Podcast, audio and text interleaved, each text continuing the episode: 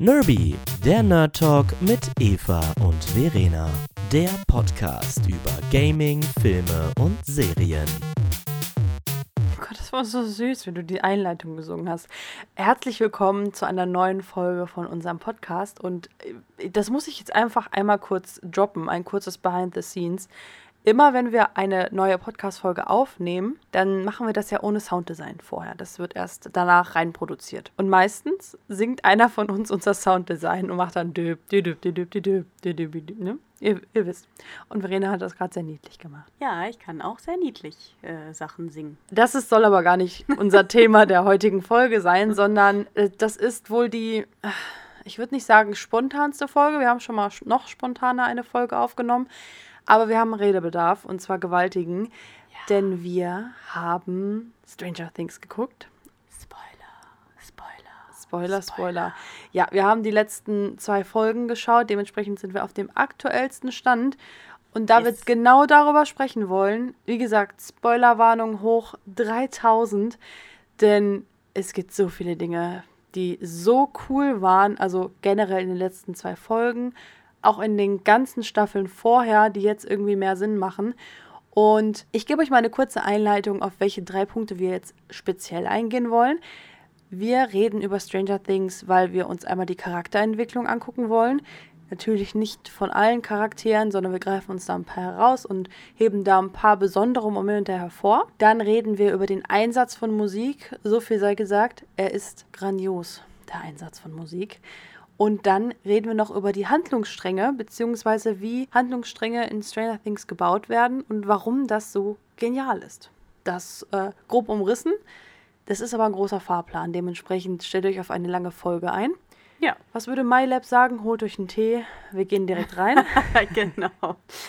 Ja, ihr habt jetzt noch ungefähr 10 Sekunden Zeit, um euch zu entscheiden, ob ihr das weiterhören wollt oder ob ihr vorher noch Stranger Things gucken wollt. Dann äh, macht ihr jetzt die Folge aus und wir hören uns dann später. Ansonsten fangen wir jetzt an, nämlich mit äh, Dingen, die bei Stranger Things besonders gut gemacht werden. Als ersten Punkt auf der Liste haben wir die Charakterentwicklung und die ist bei einigen Charakteren so richtig durch die Decke gegangen, sage ich mal. Also dass sehr, sehr, sehr, sehr, sehr viel passiert. Du äh, siehst so aus, als platzt du gleich, also rede. rede, Vibe. ähm, merkt man schon alleine daran, wie pointiert die ja auch sowieso neue Charaktere einsetzen. Aber wenn die neue Charaktere einsetzen, werden die halt auch direkt integriert. Also mir fällt halt jetzt spontan Eddie ein. Der ist ja jetzt in der letzten Staffel dazugekommen. Und ich glaube, innerhalb dieser wenigen Folgen jetzt schon einer der liebsten Charaktere geworden, würde ich mal behaupten, oder? Also es gab ja. sehr viel Meme-Material. Auf jeden Fall. Also Eddie ist wirklich äh, super gut eingeführt worden, auch wieder über dieses äh, D&D-Thema, was natürlich auch schon wieder ein Rückgriff zur ersten Staffel ist, womit so ein bisschen angefangen hat und äh, das wird weiter durchgezogen. Richtig, richtig cool und äh, erstmal wird er als so der Freak ähm, dargestellt und man denkt sich auch so, was ist das denn für ein äh, kurioser Charakter tatsächlich? Obwohl, da muss ich kurz einsteigen. Bei der Szene, die du jetzt gerade ansprichst, wo der so ein bisschen komisch wirkt, ich weiß nicht, mit wem haben wir denn darüber gesprochen? War das mit jemandem aus der Community, wo wir geschrieben haben? Ich glaube schon. Auf jeden Fall meinte einer, dass das so ein bisschen ihn an Heath Ledger erinnert hat. Ja. Weil der auch so von der Art zu Schauspielern und von, von diesen ich sage mal, von dieser Präsenz, mhm. die Heath Ledger hatte, ganz viel mit reingenommen hat. Gut, ein bisschen spielt auch rein, dass der auch so ähnlich aussieht, finde ich. Aber ich verstehe, äh, ich verstehe, woher das kommt, diese mhm. Anmerkungen. Ja, auf jeden Fall, ähm, okay, wir haben ein, ein großes Ego, ähm, das allerdings in einem DD-Spieler steckt und, äh, in einem so, Spielmeister. In einem Spielmeister, richtig. Das ist ja auch nochmal die Sache. Wir hatten ja vorher noch nie so einen älteren Spielmeister tatsächlich, der dann auf Metal steht und der so ein bisschen äh, der, der Außenseiter an der Schule ist. Ähm, ja, aber trotzdem, wie sich gezeigt hat, ein weiches Herz hat und äh, trotzdem auch wirklich für seine Freunde da ist und ähm, das nicht nur so nebenbei macht, sondern der Hellfire Club ist eigentlich sein Leben und das ist total süß eigentlich. Also dieser Charakter hat so viel Herz, was sich dann offenbart unglaublich. Ich fand das halt vor allem cool, weil so in den ersten, ich sag mal, zwei Folgen haben die ja so ein bisschen das Fass aufgemacht. Ja, das ist halt der, der Drogen verkauft und der ist halt nicht so ganz, äh, ganz normal so.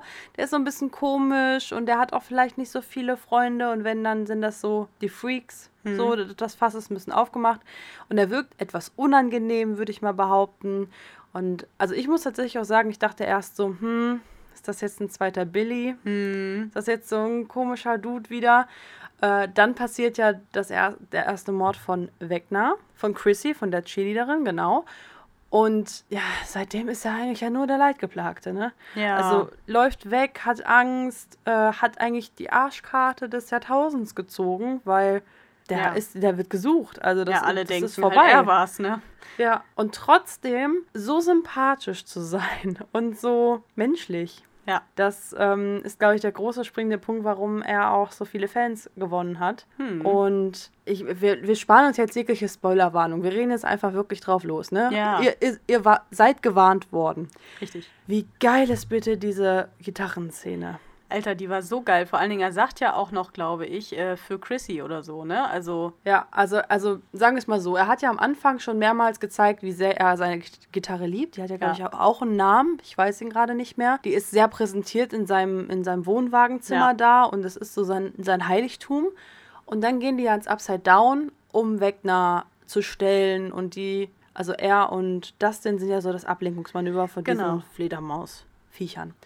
Und dann gehen die im Upside Down in sein Zimmer und dann sagt er ja, ah, das wärst du für diesen Ort gemacht. Ja. Und alles ist ja so verwuchert und verwachsen und halt dieses gruselige Upside-Down-Feeling. Mhm. Aber die Gitarre sieht erstens ja genau gleich aus und Silence ist ja auch da beleuchtet. Es ist nichts beleuchtet, aber die Gitarre. Ja, ja. Und dann nimmt er die und spielt halt einfach äh, von, von Metallica. Auf jeden Fall ein Song, der zwei Wochen vor diesem Moment rauskam. Das heißt, er hatte zwei Wochen, um das zu lernen. Also du meinst jetzt in der Storyline, also in den 80ern. Genau. Dieser Song kam halt 1986 raus und zwar zwei Wochen bevor sie ins Upside Down gehen. Und wir wissen, in den 80ern gab es noch kein Internet. Das heißt, der hat diese Kassette rauf und runter gehört, rauf und runter und immer wieder zurückgespielt, um das zu lernen. Und vor allem. Wie krass ist er bitte? Vor, also, ich finde es mega krass, wenn du dir halt auch das Fingerpicking anguckst. Das ist halt auch nicht so super einfach, dieser Gitarrenriff, der gespielt wird.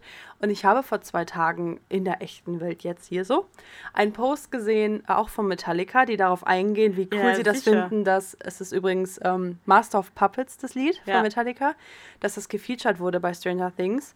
Und die haben halt auch gesagt, dass das schon im Trailer ja zu sehen war. Und da war das Song noch nicht zu hören. Ja. Und die Fans sind dann schon steil gegangen, weil sie nur an diesen drei Sekunden, wo man dieses Fingerpicking sieht, erkennt, dass es der Song ist und haben den Song erraten. Geil. Wie geil ist das bitte? Alter, ist das geil. Also muss es ja auch wirklich richtig gut gespielt haben, weil sonst ja. erkennst du das nicht. Richtig. Wie geil ist das denn? Und das halt dann einfach so zu droppen, ähm, spielt auch schon so ein bisschen in das, in das Thema rein, wo wir auch gleich noch drüber reden. Also Song-Einsatz mit Charakterentwicklung hier in Einklang. Hm. Ey, besser geht's nicht. Einfach weil das zeigt, dass er innerhalb von zwei Wochen sowas Kompliziertes, sag ich mal, lernen kann, wie passioniert er an Sachen rangeht. Und diese Leidenschaft, die er für seine Hobbys hat, die siehst du ja eigentlich bei allem. Auch wenn diese Szene gezeigt wird, wo die ähm, Pen and Paper spielen, also Dungeons and Dragons spielen, ja. wie der erzählt. Der baut ja richtig da Musiksachen auf, der hat die Figuren, der sitzt da wie der große Geschichtenmeister und schauspielert das ja wirklich auch. Ja. Geht da voll in der Rolle auf. Er ist, glaube ich, ein Mensch, der sehr viel Herz in seine Hobbys und sein, seine Passionen steckt. Ja, das glaube ich auch. Und das ist halt auch sehr gut ähm, rübergebracht worden. Bis äh, zum Ende. Ja, bis zum Ende. Also ähm, diese Larifari-Nummer, die kriegt er nicht mehr überzeugt dargestellt, ne? Dass ihm alles egal ist und sowas. Mhm. Ähm, also die kleinen Jungs, die wachsen ihm halt einfach ans Herz, vor allem das denn. Und das finde ich zum Beispiel ist deswegen so überzeugend, weil sie das einige Folgen im Voraus schon beginnen und es fängt subtil an. Also ein Gegenbeispiel, wo das überhaupt nicht funktioniert hat, ist Game of Thrones. Achte Staffel. Das ist nämlich genau das, was gefehlt hat. Dass du, wenn du eine krasse Charakterentwicklung einleitest, Hm. dann fängt das langsam an und es fängt subtil an und erst hinterher fallen dir die ganzen Stellen auf, wo das sich schon ankündigt, aber Ja. nicht die ganze Zeit so plakativ. Ja, übrigens, also jetzt ist sie böse. So, nee, eher ist es so, ja, Eddie ist halt eigentlich ein guter und deswegen, er ist halt auch eigentlich dann, er ist ein Held. Er ist ein Held. Und das sieht er erst im letzten Moment auch selbst ein. Das fand ich halt so krass. Also ich glaube, als der diese, diesen Satz droppt, hey, wir sind doch keine Helden, dann nimmt er sich so richtig schön selbst auf die Schippe und er meinte das ernst. Ja, das glaube ich auch. Und erkennt dann, ah, verdammt, ich bin doch ein guter, ich kann das leider doch nicht. Und deswegen ist es so gut. Ja, wobei ich schon sagen muss, ich fand die Aktion auch tatsächlich ein bisschen sinnfrei. Also, warum, ehrlich gesagt? Was meinst du? Ähm, naja, er beginnt ja quasi ähm, nochmal diese Viecher da abzulenken und ähm, schneidet sich da los. Und ähm, meiner Ansicht nach hätte das auch funktioniert, hätte er das nicht gemacht. Also, warte, du meinst die Szene, wo sie in dem Wohnwagen sind und eigentlich wieder in Sicherheit gehen wollen, also in Ja. die reale Welt durch, diese, Genau, durch diesen Spalt. ja, Und Dustin ist schon drüben. genau. Ich glaube, das Problem war, dass die Fledermäuse schon fast da waren und die hätten entweder ihn sowieso erwischt oder ich glaube, die Angst war, dass sie dann halt durch den Spalt reinfliegen in die reale Welt. Also, so habe ich es zumindest du, um, verstanden. um Dustin zu retten? Ich habe halt gedacht, äh, er geht zurück, weil er die noch nicht lange genug abgelenkt hat. Nee, ich würde sagen, dass es eindeutig war, um Dustin zu retten. Ja, okay. Ja, na gut. Vielleicht muss ich die Folge auch nochmal gucken. Also klar kann man auch noch ein bisschen raffinierter machen, aber das würde ich jetzt mal verschmerzen angesichts der Tatsache, dass es schon irgendwie Sinn macht. Ich meine, schon alleine, dass sie sich Schwert und Schild gebaut haben, wenn wir mal bei Metaphern sind. Weißt du, er hat sich halt nicht irgendwas gebaut und hat sich auch nicht, also die waren ja extra im Waffenladen. Ja. Weißt du, Nancy holt sich da eine Schrotflinte und schneidet noch vorne ab, damit es richtig kracht. Und er baut sich Schwert und Schild. Also, Ja, das war schon ein krasses Foreshadowing, was passieren könnte. Und er hat dann ja auch nur noch ähm, den Schild, als er losläuft, glaube ich. Nee, er hat, glaube ich, auch so ein Sperrdingens, ja, ne? ja, genau, er hat noch so ein, so ein Aber- angebundenes Messer. Aber dieser Schild, der stand schon sehr im Fokus. Also gerade die Szene, wo die dann alle an ihm vorbeirauschen und er nur diesen Schild vor sich hält. Hm, Ah, Heroischer und metaphorischer geht's fast schon nicht. Ne? ja. Aber ich muss auch sagen, dass, dass mir auch bei Charakteren sehr positiv auffällt, die viel länger dabei sind. Hm. Und ja, wir müssen über Max reden, oder? Ja. Können wir schon über sie reden? Haben wir das schon verschmerzt alles? Ja, ich bin ja mal gespannt, was dann in der nächsten Staffel passiert, ne? Also die ist ja ganz schön, ganz schön krass drauf. Also vielleicht mal einen kurzen Abriss, wie Max Charakterentwicklung überhaupt war. Die ist dazugekommen in Staffel Drei? Nee, zwei. zwei. Zwei. In Staffel 2, meine ich. Auf jeden Fall ist sie ja dazugekommen, als auch Billy dazugekommen ist. Und kam halt in eine bestehende Freundegruppe rein und wurde dann halt so langsam integriert. Hm. Und hat sich, glaube ich, am schnellsten mit Elfie angefreundet, wenn ich das richtig im Kopf habe. Ja, die anderen äh, verarschte sie eher so, ne? Also das war auch die erste ähm, so wirklich weibliche Nebenfigur, die mit eingeführt wurde. Jetzt in Nancy. dem, ja, ich meine jetzt auf der Ebene dieser Freundegruppe. Also Nancy ist ja die große Schwester und das ist nochmal, Ja, das ist die ältere. genau, ge- die, Freundegruppe die, davon, die ja. ältere Generation quasi. Ja, das stimmt. Obwohl dieses Verarschen, das äh, zieht sich ja, würde ich mal sagen, als Charakterzug durch. Sie Ja. ist einfach die sarkastische, die, die nichts ernst nimmt. Und warum macht sie es? Um nicht verletzbar zu sein. Ja, Nicht verletzlich überhaupt zu sein, tough zu sein. ja. Und sie ist auch so ein bisschen die coole. Sie hat ja ähm, das Skateboard, hat immer die Kopfhörer dabei, hat sie von Anfang an übrigens auch immer auf. Foreshadowing. Ich finde es sehr geil und hört eigentlich immer Musik, um sich halt so ein bisschen abzuschirmen, ne? Hm. Was, glaube ich, sehr realistisches jugendliches Verhalten ist, wenn du in einer Situation aufwächst, die nicht optimal ist. Ja, also man kann ja auch äh, darüber reden, Billy hat sie nicht gut behandelt, ihr Stiefvater hat sie nicht gut behandelt, also Ihre Mama war offensichtlich recht abwesend, sonst Ja. würde sowas nicht passieren. richtig, also keine, keine gute Kindheit und dass man dann auf Methoden zurückgreift, die einem helfen, äh, sich selber einzumauern, ist verständlich. Ja, macht irgendwie psychologisch auch voll und ganz Sinn. Das ist so der Startpunkt. Und ich würde sagen, je mehr sie mit dieser ganzen Gruppe bondet, desto mehr macht sie auf. Ja. Und das finde ich unheimlich gut, weil es auch wirklich Stück für Stück geht. Also erst ist es Elfie, dann kommt irgendwann Lucas. Ah, genau, Lucas. Ähm, dann, dann wird das mit ihm besser, so, aber auch nur ganz langsam. Mhm. Und dann irgendwann schließt sich auch die anderen Boys, würde ich mal sagen, ins Herz. Aber das ist halt auch schleichend und gerade deswegen so sympathisch. Was auch authentisch ist. Ne? Richtig, Also vollkommen du, authentisch. Du gehst ja nicht in eine Gruppe rein und verstehst dich komplett sofort mit allen, sondern du musst die auch erstmal kennenlernen, musst erstmal ein bisschen Zeit mit denen verbringen. Und das dauert ja auch wirklich in, in echt auch ein paar Jahr, Jahre, bis man äh, auf so einem Level ist. Ja, auf jeden Fall.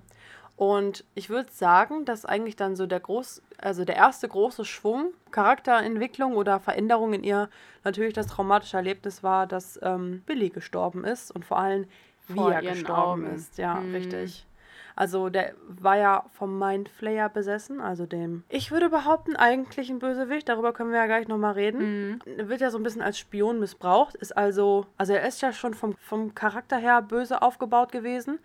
Dann stempelt sich aber dieser Mindflayer als ein echter Bösewicht so darüber. Ja. Also doppeltes Angstwesen, würde ich mal sagen, so. Dann wird er ja menschlich auf einmal. Dann, dann äh, entwickelt er auch Angst und dann siehst du auf einmal, okay, Max hat ihn doch irgendwo lieb. Und das, dieser Mini-Prozess findet statt, quasi eine Sekunde, bevor er stirbt. Hm. Und also ich fand das schon in der Staffel, wo das passiert ist, ganz schön krass, weil sie dann ja auch sehr schreit. Das ist sehr gut geschauspielert und sie ja auch gar keine Zeit hat, das zu verarbeiten, weil die einfach gerade um ihr Leben alle kämpfen. So. Und dann sehen wir sehr lange ja nicht, wie ihre Charakterentwicklung weitergeht, weil ja zwischen Staffel 3 und Staffel 4 auch wirklich acht Monate vergehen. Hm. Und da scheint ja relativ viel vorgefallen zu sein. Ne? Äh, Jetzt äh, zwischen den Staffeln, meinst du? Ja, sie ist ja auf jeden Fall nicht mehr mit Lucas zusammen und ist wieder vollkommen im Mauermodus, würde ich mal behaupten, was ich so in den ersten Folgen für ein Gefühl hatte. Ja, und sie ist halt auch ähm, so ein bisschen noch melancholischer. Also, ja, melancholisch ist vielleicht nicht das richtige Wort, aber noch zurückgezogener, also noch mehr in sich selbst versunken. Ähm, Und wütend. Und- Einfach wütend auf alles. Genau, und vor allen Dingen auch auf sich selbst. Und vor allen Dingen macht sie ja, also die sind ja auch dann getrennt, ähm, Elfie und ähm, sie. Und das ist halt auch nochmal ein krasser Schnitt. So, weil die hat sie dann auch nicht mehr, die ist dann auch weg. Ja, also ist so ein bisschen wieder ähm, der Sprung zurück und äh, noch so ein bisschen weiter zurückgedreht quasi. Noch, noch mehr so in dieses Loch reingefallen. So ein Oh, das bisschen. stimmt. Jetzt, wo du das sagst, ist voll eigentlich wirklich einfach so ganz viel Charakterentwicklung, die dann durch das traumatische Erlebnis direkt zurückgesetzt wird. Was ja aber auch authentisch ist tatsächlich, ne? Ja, Ja, und das ist natürlich ein perfekter Nährboden. Erstens dafür, warum ich glaube, ähm, die vierte Staffel jetzt auch wieder so erfolgreich geworden ist, weil ich würde das mal als kurze Überleitung schon nehmen. Wir reden noch gleich über Wegner. Aber ach, Running Up That Hill, meine Güte, das waren ja zwei Szenen, ne? Also sie ist ja das ausgesuchte vierte Opfer von Wegner ja. soll also sterben, ist auch schon angezählt im wahrsten Sinne des Wortes, weil sie Mhm. schon die Vision von ihm sieht. Wie wir jetzt am Ende der Staffel wissen, zwei Anschläge auf sie, würde ich es mal nennen. Und beim ersten entkommt sie ja noch. Ja. Und das ist ja grandios gemacht, weil erstens lernen die gerade erst dann überhaupt diesen Mechanismus kennen, dass man dem entkommen kann. Vorher ist es einfach nur so, er sucht aus, er killt, Ja. was und keiner weiß, woran es liegt oder warum das so schnell geht. Und wie man ihm entkommen kann. Und dann kriegen sie den Tipp von äh, Nancy und Robin, versuch doch mal Musik. Versucht die Lieblingsmusik und grandiose Szene, weil im Endeffekt ist ja dieser, diese Flucht vor Wegner, sieht man dann ja alles in ihrem Kopf. Das heißt, ihr Geist ist im Upside Down. Ja. Richtig? Ich vermute, dass das so funktioniert, aber so endgültig weiß man es ja auch nicht, ne? Aber da ja ähm, Wegner, über den wir ja später auch noch reden, die Fähigkeit besitzt, wie Elfie ja auch, Gedanken zu beeinflussen und Dinge zu sehen, das sehen wir ja auch. Die lernen ja in dieser komischen, ich weiß nicht, was In das dem sein Lab, soll. in dem Labor, ja, meinst in du? dem, in dem Lab lernen die ja äh, Dinge zu sehen, Leute zu suchen, Gedanken aufzuspüren und solche Sachen.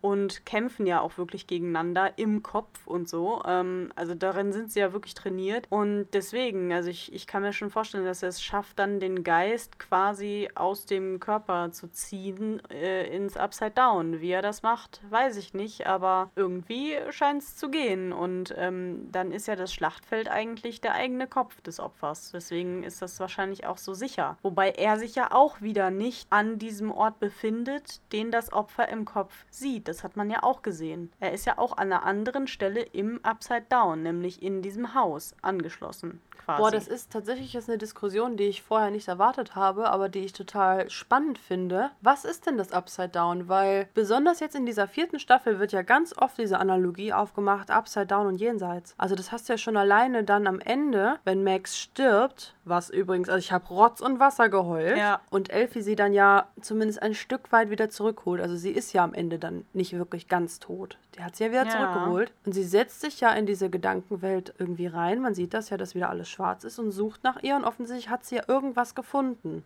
Das heißt, ja. auch da, also die Gedankenwelt muss dann ja jenseits sein. Weißt du, was ich meine? Also diese Verbindung ist auf jeden Fall nicht unbedingt komplett unlogisch. Mm. Ja, aber. Und es wird auch von diesem Arzt gesagt, wenn Wegner jemanden tötet, dann nimmt er alles von ihm, alles was war und alles was je sein wird, was ich also gleichsetzen würde mit Seele, genau. Also ja. ist das Upside Down vielleicht das Jenseits. Aber Elfie hat ja auch gesucht und sie hat ja nichts gefunden, hat sie doch gesagt, oder nicht? Also man sieht halt, dass sie sucht, auch dann, wenn die dann im Krankenhaus sie dann ja besuchen, also Max besuchen. Ja. Dann macht sie das ja nochmal und sie, man sieht nichts. Genau, und da sagt sie ja, sie hat nichts gefunden. Das heißt, das, was sie zurückgebracht hat, ist vielleicht nicht ähm, wirklich der, der ausschlaggebende Teil von ihr quasi. Verstehst du, was ich meine? Ja, ich verstehe, was du meinst. Ich glaube auch, wir kriegen kein abschließendes Urteil gerade zustande, aber ich finde das sehr spannend und ich glaube, das ist etwas, was man ein bisschen nochmal ähm, analysieren und beobachten könnte. Vor allen Dingen, was ich dann auch spannend finde, was mir gerade in dieser Sekunde einfällt, wenn Wegner ja die Gedanken von Leuten kontrollieren kann. Er kann Umgebungen erschaffen, er kann sich da reinwanzen, er kann äh, seine Gestalt ja auch verändern und äh, trotzdem ist er am Ende immer in diesem zerbrochenen Haus quasi im Upside Down ähm, und das zeigt er ja auch seinen Opfern. Also da sind ja auch die anderen Opfer da, aber er ist ja selber trotzdem noch an diesem anderen. Also es muss ja noch eine andere Ebene geben, wo er ist quasi. Weil das, was die Opfer sehen, ist ja nicht das, was wirklich da ist. Ja, ich weiß, was du meinst. Äh, wenn wir über Ebenen reden quasi. Ja. Es gibt die reale Welt, es gibt das Upside Down und dazwischen gibt es eine Gedankenwelt. Aber ja. die Gedankenwelt ist nicht gleich Upside Down und auch nicht gleich reale Welt. Ja, genau. Und, und da ähm, ist halt die Frage, weil die gehen ja dann teilweise auch ins Upside Down, aber kommen ja dann irgendwie logischerweise nicht in diese Gedankenwelt, weil da kommt ja nur Elfie rein. Deswegen kann auch nur sie sie retten. Ja, und weil nur sie Kräfte hat. Das kommt ja auch noch dazu. Ja, richtig. Aber das heißt, wir sprechen ja inzwischen schon von drei Ebenen, nicht nur von zwei. Ja, bin ich voll bei dir. Äh, spannende Frage, spannende Frage. Ich glaube, das wäre auch etwas, wenn du nochmal die ganzen Staffeln guckst, mit literaturwissenschaftlichem Auge gesehen. Mhm könnte man eine gute Bachelorarbeit drüber schreiben. Obwohl, es ist, glaube ich, eher Masterlevel schon fast. Mhm. Ähm, würdest du bestimmt da was rauslesen können und da würdest du zu einem Ergebnis kommen. Finde ich sehr spannend. Ich glaube aber, dass es, dass es jetzt ausufert, wenn wir da noch weiter drauf eingehen. Auch einfach, weil mir jetzt gerade nicht alle Szenen präsent sind. Mhm. Aber spannende Frage, auf mhm. jeden Fall. Und also erstmal, das ist grandios geschauspielert. Ich habe auch da in den letzten Tagen übrigens ein Video gesehen, wo die zeigen, wie diese Szene, wo Max beim ersten Mal wegrennt und mhm. entkommt, wo die die gedreht haben. Und es ist halt fast alles, ah, das stimmt nicht. Es ist sehr viel auch ähm, wirklich plastisch gemacht. Also es ist nicht so viel ähm, Special Effects, wie man denken würde. Ja. Die Sachen, die besonders gruselig sind, die sind halt wirklich nicht da. Also zum Beispiel, wenn sie gefesselt wird, das spielt sie komplett. Krass. Dass sie dann wirklich die Arme auch so komisch dreht und dass dann dieser Kopf so hochgezogen wird und sowas. ist alles gespielt, was nur für eine grandiose schauspielerische ja, Leistung spricht. voll krass. Also das hätte ich jetzt nicht gedacht. So, ich doch, dachte, da, da wären dann irgendwelche Platzhalter oder so platziert worden. Nee, sogar wenn sie dann erstmal hinfliegt und dann wieder zurückgezogen wird am Bein. Also gezogen wird sie, mhm. aber dieses Hinfliegen ja erstmal zu machen, das muss ja auch Schauspielern, dass dann das Bein oben bleibt, erstmal noch ein Stück. Und solche banalen Dinge. Ja. Muss ich dir mal zeigen, das Video. Ja, das ist, ja, ist ziemlich ja. cool. Aber es ist ja deswegen so grandios, weil es mit Running Up That Hill kombiniert wird. Und das machen die halt immer wieder. Geniale Songauswahl, sodass du erstens natürlich musikalische Ebene einfach ein Gefühl bekommst. Das ist im Endeffekt nichts anderes als Leitmotivik und als eigentlich Filmmusik Ja. generell macht. Aber was mir dabei aufgefallen ist, dass sie in bestimmten Songs ehrlich gesagt die ganze Zeit schon ankündigen, dass es Wegner gibt, wenn man die Lyrics anguckt. Okay. Weil auch dieses ähm, Running Up the Hill spielt ja mit dem Motiv, hey, wenn wir tauschen könnten, wenn wir unsere Rollen tauschen könnten, dann würdest du mich besser verstehen. Und Hm. ich würde dich besser verstehen. Ist im Endeffekt ja auch nur, wir tauschen Ebenen. Ja. Upside Down gegen Realität. Hm. Oder wenn du drüber nachdenkst, in der ersten Staffel ist ja Will der, der ins Upside Down gerät. Und entführt wird, denkt man ja erst, aber er ist im Upside Down. Ja. Auch da gibt es eine Figur, die man schon sieht. Die sieht aus wie Wegner so ein bisschen. Man hört das Röcheln. Müsst ihr dann mal drauf achten. Und im Endeffekt habe ich eine Theorie gelesen, die ich auch bestätige von, meiner, von meinem Gedankengut aus. Der einzige Grund, warum Will überlebt hat, ist, weil er sein Lieblingslied gehört hat. Should I stay or should I go? Und da geht es ja auch die ganze Zeit drum, ich suche jetzt mal den Text raus, damit du das siehst. Ähm, Bleibe ich hier oder gehe ich in eine andere Ebene über? Ja. Und die andere Ebene ist tot in dem Fall. Should. Hier, should I stay or should I go? If you say that you are mine, I'll be here till the end of time. Da hast du schon wieder dieses Zeitmotiv, was ja offensichtlich im Upside Down eine äh, Rolle spielt, weil im Upside Down vergeht die Zeit ja nicht, haben wir jetzt gelernt. Ja, haben wir aber auch erst äh, in, in Staffel 4 gelernt. Genau ne? jetzt, Also, genau. Aber die ganze Zeit dieses, äh, du hast Macht über mich und ich weiß nicht, wie ich dir entkommen kann. Ich würde gerne dir entkommen. Ja. In so einem fröhlichen Lied eigentlich drin, ne? Ja, vor allen Dingen auch, äh, if I go, there will be trouble, if I stay, it will be double, ne? Also Ja. das, ja, ja, ich glaube, die Lieder sind schon sehr, sehr gut ausgewählt. Ähm, ich weiß nicht, Eins ähm, habe ich noch, was ich noch dazu packen kann. was kommt denn nun? Ähm, wir erinnern uns in Staffel 2, wo da auch hier das große Pärchenbuilding ist bei diesem Snowball, also diesen, Ja. diesen Schulball, Ja. wo ja im Endeffekt dann auch grandiose Kamerafahrten kann Stranger Things übrigens auch immer dieser Wechsel. Wir kippen die Kamera, wir sind noch in der realen Welt, wir kippen über den Boden hinweg, wir sind im Upside Down. Das haben sie in der Staffel 4 übrigens noch krasser gemacht, weil dann gehen sie sogar durch die einzelnen Ebenen im Haus in der realen Welt. Das heißt, du hast das wirklich mehrmals, bis du die Schicht dann erst ins Upside Down ziehst. Genial gemacht. Und so eine Szene gibt es ja auch am Ende von Staffel 2. Es kippt ja aus der Schule raus, wir kippen ins Upside Down und du siehst den Mindflayer. Und weißt du, was da für ein Lied spielt? Every Breath You Take. Gruselig. Stalker-Lied. Ja. Ich werde, also ich werde es einfach nur mal kurz vorlesen. Every breath you take and every move you make, every bond you break, also jede Verbindung, die du kappst, every step you take, I'll be watching you. Ja. Und was haben wir gelernt? Wegner sagt dann ja auch hinterher, ja, ich habe schon mehrmals Versuche unternommen, wieder zurück in diese Welt zu kommen, aber du hast immer wieder die Verbindung gekappt, aber dadurch bin ich irgendwie stärker geworden und ich habe dich die ganze Zeit beobachtet. Gruselig. Aber grandios gemacht, was Songauswahl Ja. angeht. Also, weil die erfüllen ja mehrere Kriterien, die einfach genial sind mit der Songauswahl. Erstens diese Meta-Ebene, von der ich gerade so schwärme. Aber es ist ja auch perfekt in der Zeit, in der Stranger Things spielt, platziert. Es sind originale 80er-Songs. Ja. Und dadurch wird es was? Es wird viel authentischer. Ja, also ich finde sowieso, den 80er-Vibe haben sie sehr gut eingefangen. Also man äh, guckt sich das an und denkt sich so, ach geil, ja, so ein, so ein Karohemd, äh, ja. Oh, da habe ich noch einen Fun-Fact.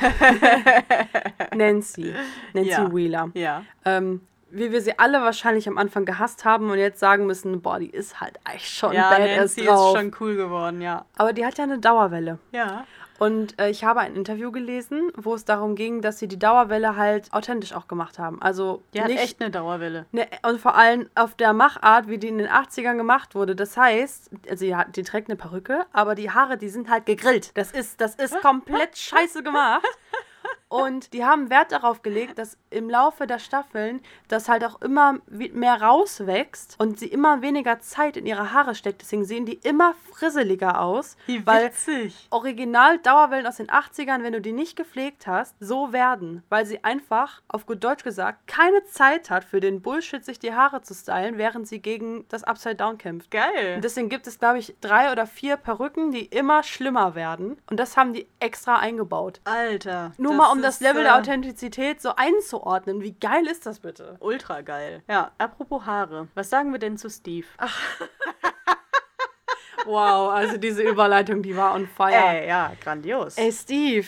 Überleitungen kann ich. Ah, solltest beim Radio arbeiten? Ach Ja, nee, machst du nicht mehr. nee. Dafür machen wir ja jetzt einen Podcast. Richtig. Boah, Steve, gute Frage. Boah, also, es ist inzwischen einer meiner liebsten Charaktere. ja, meine auch. Also der, ich, ich finde den so toll inzwischen. Und am Anfang dachte man sich so in Staffel 1 so, oh, was ist Boah. das denn? Einfach, einfach, einfach raus eigentlich so. Und jetzt ist er, dadurch, dass er ja immer wieder auf die Fresse fliegt, im wahrsten Sinne des Wortes, aber auch im metaphorischen Sinne, wächst der halt, der wächst in seinen Aufgaben. Auch zum Beispiel, Ja. was ich richtig toll fand, als er Nancy erzählt, dass er sich irgendwann vorstellt, eine riesengroße Familie zu haben, die sagt, boah, das klingt schrecklich. Und er so, ach, hätte ich doch nur mal Übung. Und Ja. guckt nach hinten.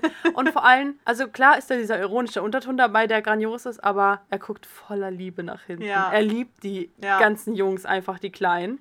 Und das ist dann so, wo man denkt, oh mein Gott, wie ist das nur passiert? Ich finde diesen Charakter so toll. Wirklich. Ich glaube auch tatsächlich, dass die wieder zusammenkommen werden, Nancy und er. Aus dem einfachen Grund, und das sage ich, obwohl ich eigentlich total Team Jonathan und Nancy war. Ich fand die viel besser, als die dann zusammenkamen. Aber der hat genau den, den, die Ja. Rückentwicklung gemacht. Ne? Richtig, äh, da sieht man eine, eine rückschrittige Charakterentwicklung, weil der durch den Umzug, ich weiß nicht, irgendwie hat er seinen Flow verloren. Also der hat dann auch einen schlechten, was heißt schlecht, der ist ja nicht schlecht an sich, der Dude, aber für ihn irgendwie ein unpassender Umgang, der ihn so ein bisschen mit runterzieht oder runterhält irgendwie und dann, äh, ja, hängt er halt den ganzen Tag rum und kifft und kriegt irgendwie nichts so richtig gebacken. Ich glaube auch tatsächlich, dass ein großes Hauptproblem ist, dass Nancy ihn einschüchtert. Weil Nancy ja so krass über sich hinauswächst, dass er halt nicht mehr mitkommt. Und das demotiviert ihn zusätzlich noch. Ja, das ist, äh, das trifft, glaube ich, zu. Vor allen Dingen dadurch, dass die dann ja jetzt auch getrennt sind, wird es nochmal schwieriger, weil er ja gar nicht mehr mitkriegt, wie weit sie noch wächst. Also sie wächst einfach ohne ihn weiter an ihren Aufgaben und wird immer erwachsener und er bleibt dann da irgendwie auf der Strecke, ne? Ja. Was auch, finde ich, gran grandios ist, das möchte ich noch kurz einstrahlen, bevor wir, glaube ich, mal mit der Bösewicht-Betrachtung enden dann am, am Ende. ja. Enden am Ende? Enden am Ende. Ah, enden am Ende. Enden sollten immer am Ende kommen, Schatz. Aber man könnte ja auch manchmal am Anfang machen. Ist auch ein filmisches Mittel. Ja, nein. Handlungsstränge. Ich finde, dass Stranger Things, das ist so ein bisschen das Markenzeichen fast von Stranger Things, dass die immer dann eine, also am Ende kommen sie immer alle zusammen. Ja. Aber am Anfang siehst du immer, wie in verschiedensten Konstellationen die Gruppen aufgeteilt werden. Und da hast du immer mindestens so drei bis vier Handlungsstränge. Und die Gruppe bleibt eigentlich so ziemlich fast die ganze Staffel zusammen. Das ist äh, ganz oft eben Steve mit irgendwelchen kleineren Jungs gewesen. Diesmal fand ich das sehr erfrischend, dass wirklich jetzt mal aufgeteilt wurde in die ältere Gruppe und die jüngere Gruppe. Weil dadurch hast du zum ersten Mal halt die Älteren zusammen agieren sehen. Und was die halt reißen können, wenn die sich mal zusammenraufen. Fand ich grandios. Ja. Aber ist halt auch manchmal eine ganz andere Kombination gewesen. Und dadurch verweben sie halt immer mehr diese Charakterbeziehungen. Ja. Und dadurch wird die Gruppe immer enger, weil jeder bondet mit jedem Mhm. sinnvoll, authentisch und über einen längeren Zeitraum hinweg. Ja, und vor allen Dingen werden dadurch dann auch die verschiedenen Gruppenkonstellationen erstmal realistisch und auch authentisch. Ne? Also das funktioniert dann, egal wen du zusammenpackst. Ja. So, ich möchte noch auf zwei wichtige Sachen eingehen. Und zwar ähm, sind das Sachen bei einem Charakter, über den wir noch gar nicht gesprochen haben. Aber der eine, über den wir Expertise haben, Ja.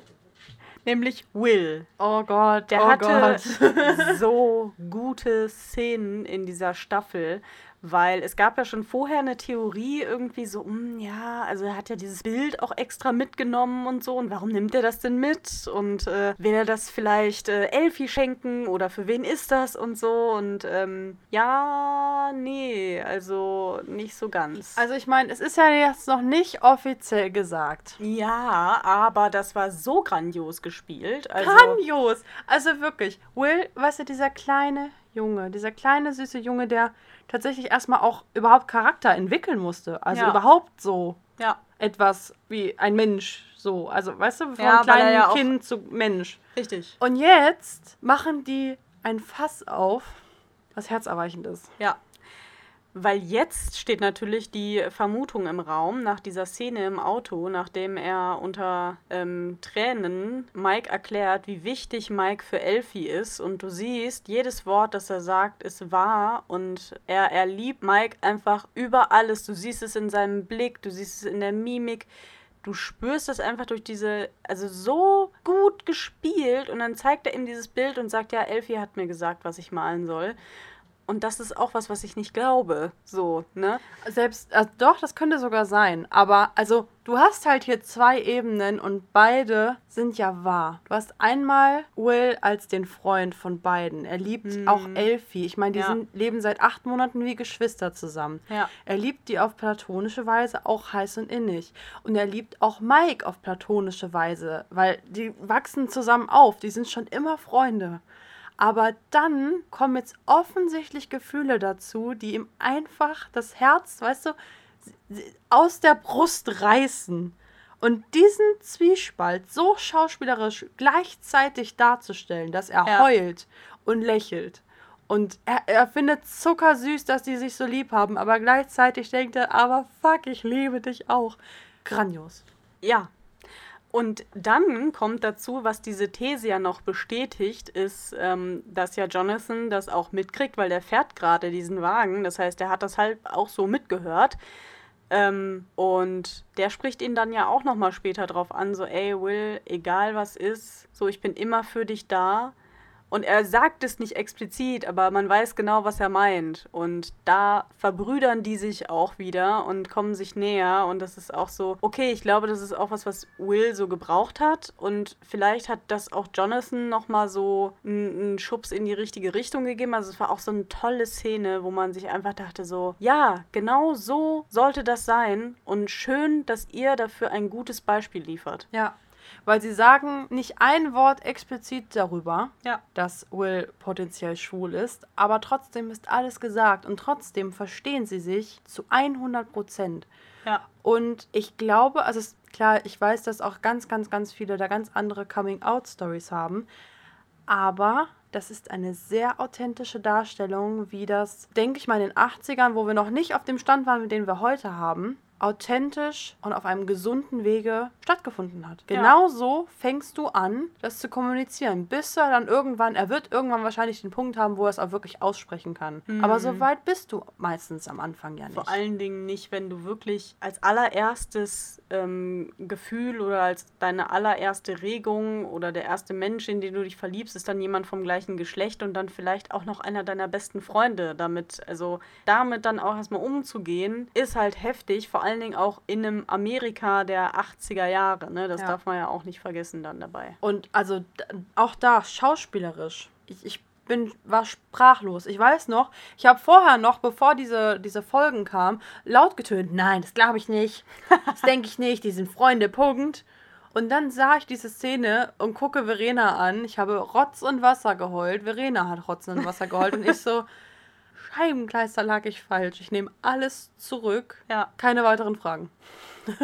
Es war wahnsinnig. Beweisführung abgeschlossen. Es war wahnsinnig emotional ergreifend, ja. Ich fand es, ich fand es richtig, richtig gut. Ja, das wollte ich noch sagen. Nein, das ist auch vollkommen in Ordnung. Aber jetzt, also weil wir, wir loben ja gerade sehr, sehr viel Stranger Things. Ja. Man merkt, dass wir gerade sehr hyped sind und dass wir auch ähm, große Fans von diesem Franchise sind. Hype Train. Hype Train, Hype Train. Aber es gibt einen Punkt, wo ich noch nicht genau weiß, was ich darüber denken soll. Oh. Und das ist der Bösewicht. Oh. Kommt jetzt etwa Kritik? Das weiß ich noch nicht. Mal gucken, ob am Ende Kritik kommt. Fangen wir an mit Wegner. Ja. Was halten wir von ihm, jetzt wo wir alles wissen? Oder alles bisher wissen? Ja, ist halt ein Mensch, ne? Also das, das ist halt ein bisschen, was ich ein bisschen schade finde.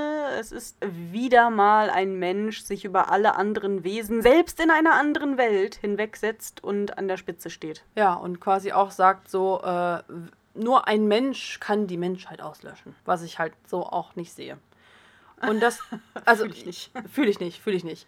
Also, um, damit wir uns richtig verstehen. Die ganzen letzten Staffeln ging es ja um ein Wesen, würde ich mal sagen, nämlich den Mindflayer. Das ist dieses große spinnenförmige Etwas. Ja. Und also ich habe meine Bachelorprüfung über dieses Wesen gemacht, weil ich es so grandios finde, beziehungsweise das war nicht der Grund, warum ich es gemacht habe, sondern weil es perfekt gruselig ist. Ich habe massive Angst davor, denn es ist nicht menschlich. Es bedient sich verschiedenster Mechanismen, die wir von Natur aus gruselig und so empfinden, also vor denen wir Angst haben.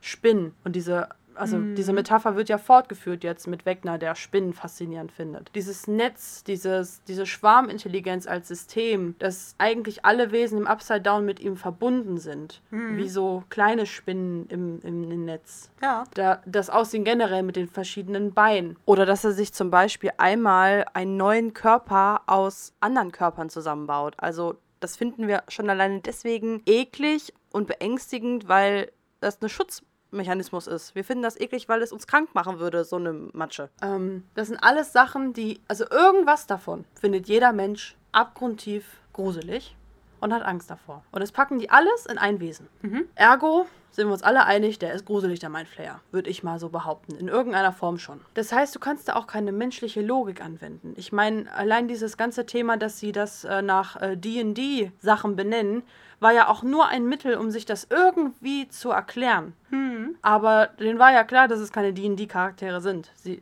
hatten nur keine andere Sprache, die sie das packen konnten. Also haben sie die genommen, weil sie das eh den ganzen Tag zocken. Und jetzt kommt Wegner und wir lernen, dass er im Endeffekt eigentlich auch nur ein, ein Mensch ist, der mit den gleichen Voraussetzungen geboren ist wie Elfie. Ja. Und die werden in Beziehung zueinander gestellt. Also die haben offensichtlich eine Vergangenheit gemeinsam. Die sind im gleichen Labor hm. gewesen. Er sagt auch, hey Elf, du erinnerst mich total an eins, obwohl er selbst eins ist. Und dieses Spiel von Licht und Schatten, Realität und Upside Down wird jetzt ganz klar auf 1 und 11 gepackt. Ich meine 1 und 11, alleine schon die Zahlen passen ja. gut zusammen. Das heißt, er ist das Böse und Elfie ist das Gute. Mehr oder minder. Ich finde nämlich auch gut, dass Elfie auch nicht perfekt dargestellt wird und die ja offensichtlich auch einige Sachen hat, die nicht gut sind. Ich sag nur, Rollerbahn, hm. diese Szene, ne? Und ich hoffe, dass sie mich nicht enttäuschen und dass wirklich auf den Showdown zwischen den beiden nur hinausläuft. Also für mich wäre halt echt so ein leichter Killer für die ganze Serie, wenn im Endeffekt nicht der Mindflayer der Hauptbösewicht ist, sondern Wegner. Ja, weil, weil ich verstehe, was du meinst, weil es dann wieder von dem äh, Übersinnlichen, von dem Nichtmenschlichen weggeht und äh, wieder es, es wieder darauf hinausläuft, dass ja nur ein Mensch das Böseste überhaupt sein kann, quasi. Aber auch das weißt Gefährlichste, ja. auch das Mächtigste, weil ja, das ist richtig, ja im Endeffekt richtig, dann. Richtig. Ich hoffe sehr.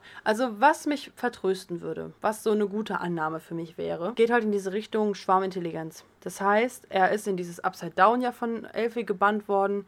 Er hat sich auf die Suche begeben hm. Er hat den Mindflayer gefunden und die sind quasi so ein bisschen eins geworden. Ja. Das heißt, dass ist klar, ein paar menschliche Motive vielleicht in, in das Bewusstsein, egal wie es auch irgendwie aufgebaut ist, vom Mindflayer übergegangen sind und deswegen ähm, die halt jetzt gemeinsame Sache machen. Aber eigentlich kannst du nicht mehr unterscheiden, was ist Wegner, was ist der Mindflayer, weil der Mindflayer bedient sich quasi Wegner. Damit ja, das, ich leben. Das, das fände ich auch cool, wenn Wegner auch nur eine Schachfigur wäre, weil ich fände es auch ein bisschen lame, wenn es am Ende doch äh, einfach nur ein Mensch wäre, der das Glück hatte, mit äh, Fähigkeiten geboren worden zu sein. Wo auch immer die dann herkommen, das weiß man ja auch nicht so genau. Also ja, ich, ich, ich verstehe, was du meinst. Ich fände es auch ein bisschen schade, wenn das ähm, das Ende wäre, weil sie es über drei Staffeln so krass aufgebaut haben, dass da eine komplette Welt ist, die irgendwie dann die reale Welt spiegelt, die mit richtig krassen Kreaturen besiedelt ist und ähm, wenn es dann am Ende äh, doch nur wieder ist, ja, ausgelöst wurde das alles, weil ein Mensch dahin kam. Weil, weil ein Mensch einen Knacksweg hat. Ja.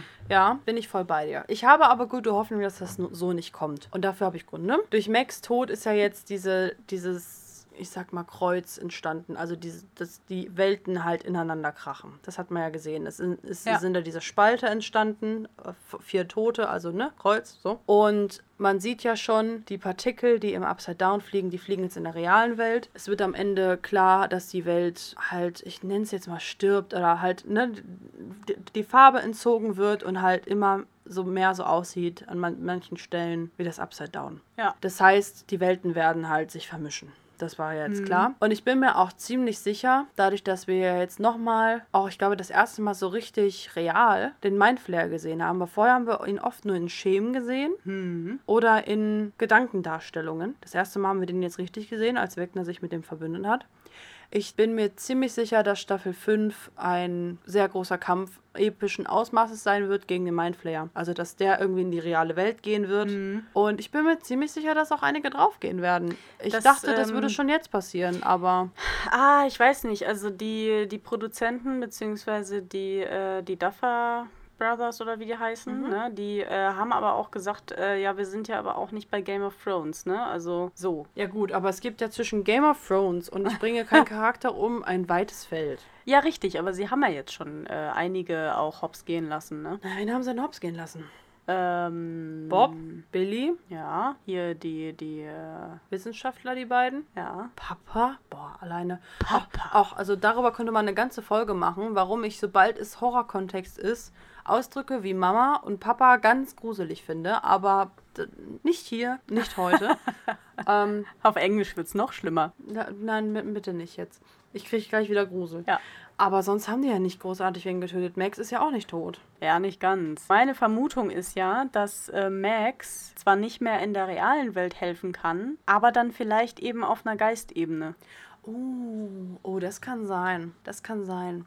Ich zähle ja auch Robin an, obwohl ich sie hart feier als Charakter. Aber weil die jetzt gerade so. Die ist halt einfach da momentan. Und ja, und die ist sehr fürsorglich und die ist so der größte Supporter von dieser ganzen Steve-Nancy-Geschichte. Ja. Also, weißt du, vorher hat sie sich mit Nancy gar nicht verstanden. Das wurde auch thematisiert. Jetzt haben die auch gebondet und eigentlich die ganze Zeit so, oh, ich wünsche denen das Beste. Hm, hm. Also, ich habe halt safe vermutet, es passiert halt jetzt irgendwas und sie rettet rettet einen von den beiden und sagt, werdet glücklich miteinander. So. Aber das kam nicht. Könnte ja, noch kommen. Vielleicht. Vielleicht opfert sich aber auch Steve. Das äh, ist auch so eine Vermutung, die ich habe. Weil das oh, dann geht's aber ein, ab. Also dann geht's im Internet ab. Aber ich, das wäre eben ein Tod epischen Ausmaßes. Also der hätte dann wirklich den krassesten Heldentod ever verdient. Aber ich glaube, dass das eine Möglichkeit ist. Aber dann machen einige aus. Also das, das, das ist, glaube ich, der mit der beliebteste Charakter aktuell. Ja, aber ich, ich glaube, dann rasten Staffel, alle aus. Staffel 5 ist ja sowieso äh, Ende im Gelände. Zum einen ist sowieso Ende im Gelände und zum anderen, warum ich halt glaube, dass noch ein paar abnippeln, dass auch in einem Interview meines Wissens nach gesagt wurde, dass sie nicht darauf abzielen, dass Stranger Things ein gutes Happy End hat. Ja, das vermute ich dann nämlich auch. Also vielleicht kriegen sie es hin, die Welt zu retten, aber vielleicht eben auch nicht. Also vielleicht eben auch nicht. So. Naja, das glaube ich schon. Ja, weil es eine amerikanische Serie ist wahrscheinlich. Ja. Ne? Und äh, immer, wenn die Welt gerettet wird, dann findet das in Amerika statt. Aber gut. Ich habe auch einen Wild Guess. Mhm. Den hast du auch schon geäußert. Deswegen, ich will das jetzt nicht als meine Idee nur verkaufen. Wir glauben, dass Elfie sich halt opfert. Ja. Weil de facto ist es bisher in jeder Staffel nicht äh, Deus Ex Machina gewesen, sondern Deus Ex Elfie. ja. Sie sterben eigentlich fast immer alle fast und dann kommt Elfie und rettet die Welt. Und was ich so tragisch finde dabei ist, jetzt am Anfang der Staffel hatte sie keine Kräfte mehr und wusste dann nichts mit sich anzufangen und war komplett identitätslos und lost irgendwie. Aber gerade deswegen fand ich es eigentlich ganz cool, dass sie das wirklich dargestellt haben. Also, weil das war ja auch ein Kritikpunkt an Elfie als Charakter, dass sie eigentlich, was hat sie? Sie hat Kräfte. So. Jetzt haben sie ihr die bewusst weggenommen, um zu zeigen, dass sie selber nicht weiß, was sie dann ist. Ja, und deswegen fand ich halt den Turn so schade, dass sie dann eben einfach so die Kräfte wiederbekommt und jetzt ist sie halt wieder Elfie so. Also, also weißt du, die, die, ich fand die Phase ein bisschen kurz. So. Aber vielleicht ist das genau, warum sie als Charakter da ist. Also, weißt du, dieses, dieses auch Heldenmotiv, du bist in erster Linie Held und nicht Mensch. Ja. Macht Sinn.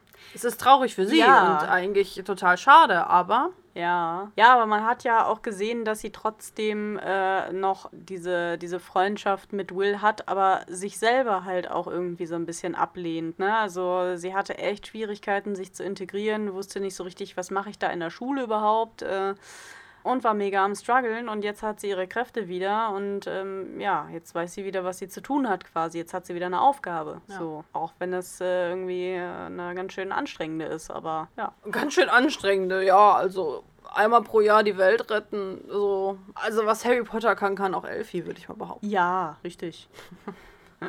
ja, ihr seht, wir haben einige Theorien, wie es weitergehen könnte. Ähm, auch einige Kritikpunkte, aber auch ganz, ganz viel, was wir gut finden. Ich wäre total gespannt, was ihr dazu sagt. Und deswegen Ja. auch hier nochmal die Einladung, wenn ihr mit uns über Stranger Things diskutieren wollt, wir wären bereit. ähm, am kann ja auch mal irgendwie einen Stream oder so machen. und darüber diskutieren. Ja. Ja, wenn, wenn Interesse bestehen würde, lasst es uns einfach mal wissen. Am einfachsten ist es, wenn ihr uns auf unseren Social Media Kanälen folgt. Wir sind vor allem auf Instagram und auf TikTok aktuell. Hm, da sind wir super aktiv und ihr findet uns unter nerby-gaming. Und woo, wir haben sogar Facebook. Also falls noch irgendwie eine Brigitte zuhört, Dann so uns auch auf Facebook folgen. Genau, dann Das kann ist man uns korrekt. auch auf Facebook folgen. Da äh, bekommt ihr auch immer die Postings, die es auf Instagram gibt. Ähm, ja, meldet euch, wir freuen uns. Und in diesem Sinne, Don't be salty. Nerby, der Nerd Talk mit Eva und Verena. Folgt den beiden auch auf Instagram, YouTube und Twitch unter nerby-gaming.